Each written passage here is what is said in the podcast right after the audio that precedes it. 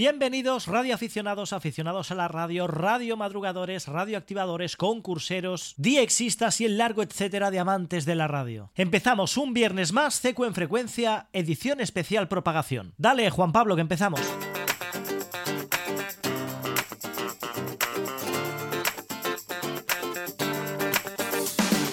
Hola, muy buenas. Aquí estamos una semana más para traeros el informe de propagación para esta próxima semana, para estos próximos siete días. Y la verdad es que siempre digo que mejoran, pero esta semana, en relación con la semana pasada, tienden a mejorar también. ¿Por qué? Porque tenemos una mayor actividad solar. Hemos pasado de una actividad solar en torno a los 137 puntos hasta los 185 puntos, con lo cual en principio esto tiene que hacer mejor la propagación a través de la ionosfera. Por su lado, los índices A y K siguen en valores muy bajos. En estos momentos el índice K está, dependiendo de la ionosonda, en valores de 0 o 2 muy similares a los de la pasada semana en la que los encontrábamos en 0 y 1, pero en cambio en los índices normalizados el índice A esta semana los tenemos en 5 y 4, mientras que la semana pasada los teníamos en 5 y 8 con lo cual mejoran estos índices K y A respecto a la semana pasada,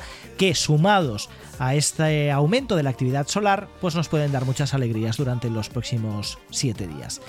En cuanto a la frecuencia óptima de trabajo, que la semana pasada la teníamos entre los 27,4 y los 27,8 MHz esta semana, en estos momentos, la tenemos un poquito más alta, entre los 29,8 y los 31,2 MHz. Con lo cual, en principio, la absorción por parte de la ionosfera de las ondas de radio, pues se eleva un poquito y hace que la banda de 10 metros esté un poquito mejor que la semana pasada. Cuidado, esta es la foto en estos momentos, a viernes a las 11 de la mañana hora española, más o menos 11 también entre que grabamos y editamos, más o menos las 11 de la mañana UTC. Con lo cual, sí, somos optimistas para la propagación durante los próximos 7 días, en especial durante el fin de semana, que es la ventana más cercana a este informe. Ya sabéis que pueden haber cambios en las próximas horas y que cambie este panorama, pero a priori no debería haber problemas, ya que las tendencias son bastante estables y no debería haber problemas durante las próximas horas y se mantuviesen durante la semana estas condiciones de propagación en las bandas de HF, repito, desde España. Y siempre lo digo, a nivel de bandas y de las diferentes zonas del globo con las cuales queremos realizar un contacto, un DX, un QSO, nuestra aproximación a las condiciones de propagación la realizamos con BoaCap y los datos abiertos de URE en base a una estación de 100 vatios en fonía y con antena vertical, con lo cual una estación relativamente modesta. Si mejoráis estas condiciones, por supuesto,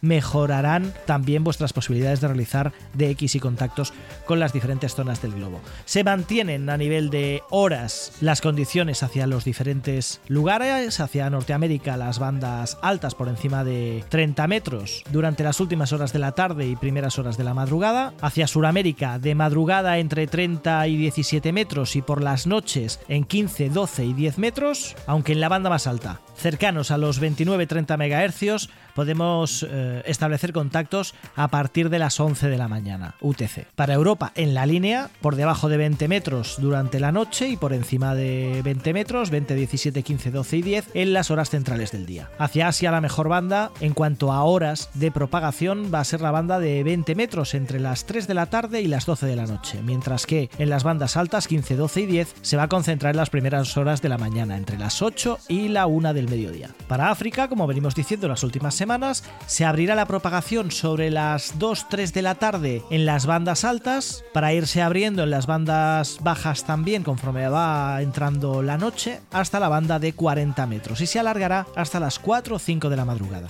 Y por último, Oceanía, concentrada la propagación especialmente en la banda de 12 metros, donde va a estar abierta en las primeras horas del día, entre las 8 UTC y las 4 de la tarde. En 10 metros, 9, 10, 11 de la mañana pueden ser buenas horas también para realizar de X con Oceanía. Y durante las horas del mediodía en bandas algo más bajas como 15, 17 y 20 metros. Así que aquí tenéis el resumen de propagación. Recordad que tenéis disponible el informe completo, hora por hora, banda por banda para cada una de las zonas del globo y el dashboard general de las condiciones de propagación en estos momentos en nuestra página web secuenfrecuencia.com. Entráis en propagación semanal HF y allí tenéis todos los informes para que podáis preparar vuestras actividades en radio durante el fin de semana especialmente y durante los próximos siete días. Dicho esto, continuamos. Eh, si es la primera vez que escuchas este podcast, tápate los oídos durante 60 segundos o pásalo para adelante porque esto todavía no es para ti. Ahora estamos tú y yo solos. Ya nos conocemos, ¿verdad?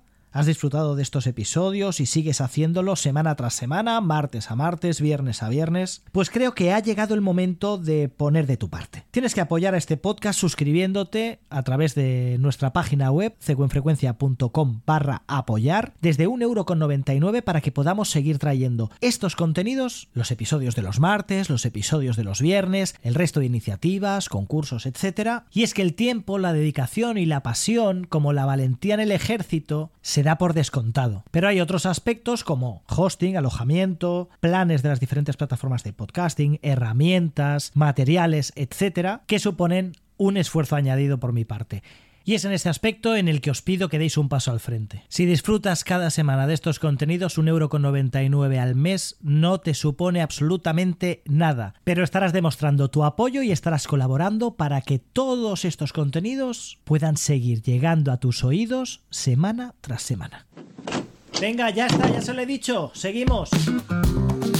Bueno, y seguimos adelante. Recordad que os dejamos los enlaces eh, de todos estos contenidos, en especial del informe de propagación, en las notas del episodio que encontraréis en las diferentes plataformas. Este viernes me gustaría hablaros eh, y hacer algunas puntualizaciones respecto al episodio del martes en el que hablábamos del palmarés del CQ Worldwide SSB 2023 y es precisamente el hecho de que hablamos de Uniform Tango 5, Uniform Delta X-Ray, Sergei Rebrov, el seleccionador ucraniano de fútbol que se desplazó hasta nuestro país para realizar su actividad en el concurso con las miras puestas en conseguir un buen resultado gracias a la grandísima estación que utilizó y a la ubicación excepcional de nuestro país, sobre todo para conseguir un buen resultado en el continente europeo. Pero si recordáis, mencioné que Sergei Rebrov había realizado su actividad desde Eco Delta 5 Delta en Denia, que era la información que yo tenía entre pues la información de CQ Worldwide y de qrz.com.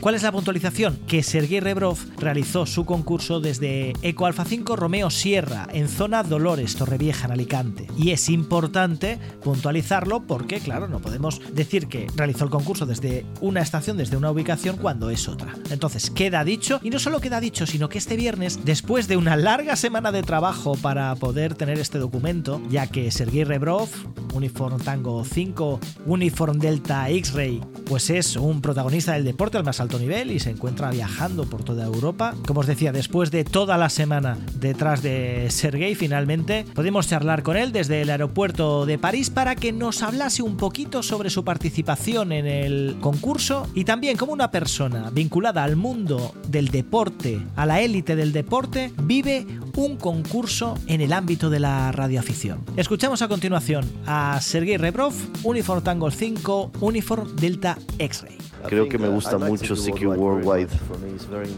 Para mí es muy importante estar en las competiciones. Si ves el historial, he ganado mucho CQ Worldwide, pero más CW. No me gusta mucho SSB porque es tomar mucha salud si estás trabajando para obtener resultados. Pero de todas formas estoy muy contento de que Juan, mi viejo amigo, me invitara a usar su gran estación EA5RS. Hice lo que pude. Me gusta estar en CQ Worldwide. Estoy muy concentrado. Sé que un país como España tiene muchas posibilidades de ganar Europa. Por eso intento estar allí. Trabajo muy duro. Una vez más, es un placer que Juan me haya ayudado tanto y haya conseguido este resultado. Creo que es un gran resultado para hacer récord en España.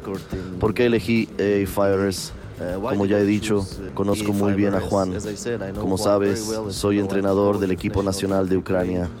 Soy exfutbolista, jugué en el Tottenham, West Ham y el hijo de Juan, lo mismo, ¿no? Está muy interesado en el fútbol y Juan también. Y cuando me reuní con él, Nos encontramos, hablamos mucho de fútbol y por supuesto acerca de la radioafición y tenía una buena estación en EA Curse, me reuní varias veces y ahora se construyó la estación aún mucho mejor. y creo que esta estación es muy competitiva en Europa. Y cuando me invitó a cuando me invitó a utilizar su estación en el CQ Worldwide estuve encantado y muy contento de trabajar en la estación. Y por supuesto sobre la competición, sabes que me gusta. Desafortunadamente ahora no tengo mucho tiempo para la radioafición, pero me gustan mucho los concursos. Si tengo un tiempo, estoy trabajando para cualquier resultado y para mí esto es como la adrenalina. Cuando estás trabajando, creo que todo el mundo necesita algo a sus espaldas como un hobby. Para mí, la radioafición y especialmente los concursos son muy importantes en mi vida. Me ayuda mucho en mi trabajo porque en ese momento te olvidas de las otras cosas. Solo te concentras y creo que esto es muy importante para cualquiera. Como ya he dicho, la radioafición me está ayudando mucho y estoy Estoy muy contento de estar en este tipo de competiciones como CQ Worldwide porque es realmente interesante competir con gente de todo el mundo. Bueno, y este es el pequeño contenido adicional que, como ya sabéis, cada viernes me gusta traeros junto con el informe de propagación, pues para ampliar un poco las miras en nuestro hobby, un hobby muy entretenido, todos lo sabéis, los que sois radioaficionados y los que sois aficionados a la radio, os animo a todos a que investiguéis el mundo de la radioafición, os presentéis a vuestros respectivos exámenes, dependiendo del país en el cual os encontréis, os saquéis vuestro indicativo y paséis a utilizar todas las bandas de radio aficionado que os van a permitir pasar ratos súper, súper entretenidos y como siempre digo, dejaréis de aburriros para siempre.